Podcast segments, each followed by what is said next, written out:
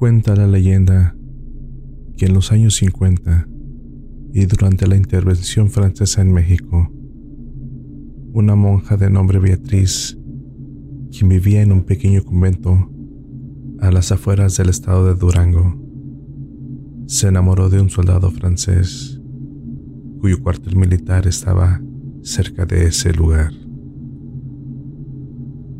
Todos los días y a la misma hora, el joven soldado pasaba en compañía de su tropa por la avenida principal frente al convento y Beatriz siempre lo veía desde una ventana de su dormitorio. Un día, el soldado de nombre Fernando llega hasta las puertas del convento pidiendo ayuda a la monja, porque el ejército mexicano lo había buscado y entre el intercambio de disparos salió mal herido. En ese momento y al ver la desesperada situación del combatiente francés, Beatriz decide darle asilo por unos días mientras recupera su estado de salud. Con el paso de los días, Beatriz y Fernando se enamoraron uno del otro. Poco después, el soldado tuvo que retirarse, ya que era el fin de la consumación de la intervención francesa, no sin antes despedirse tristemente de su amada, a quien le prometió regresar algún día. Mientras su tropa buscaba un lugar en donde esconderse, el ejército mexicano dio con su paradero y fusiló a todos los soldados, entre ellos aquel francés llamado Fernando.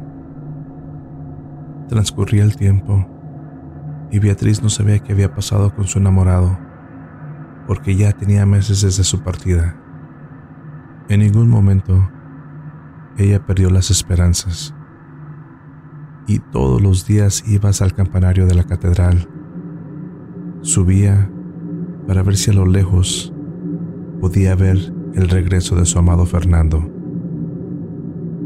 Lamentablemente, sucedió algo trágico. Una mañana mientras el padre de la catedral, cuando abría la puerta principal del templo, se percató del cuerpo de una mujer ya sin vida. Al parecer, había caído desde el campanario, desde una altura de más de 30 metros.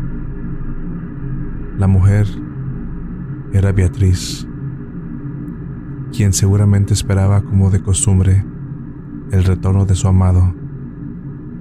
Cayó al vacío para así encontrar la muerte. Hasta el día de ahora, no se sabe si Beatriz resbaló o quizás ella misma saltó al vacío para encontrar la muerte.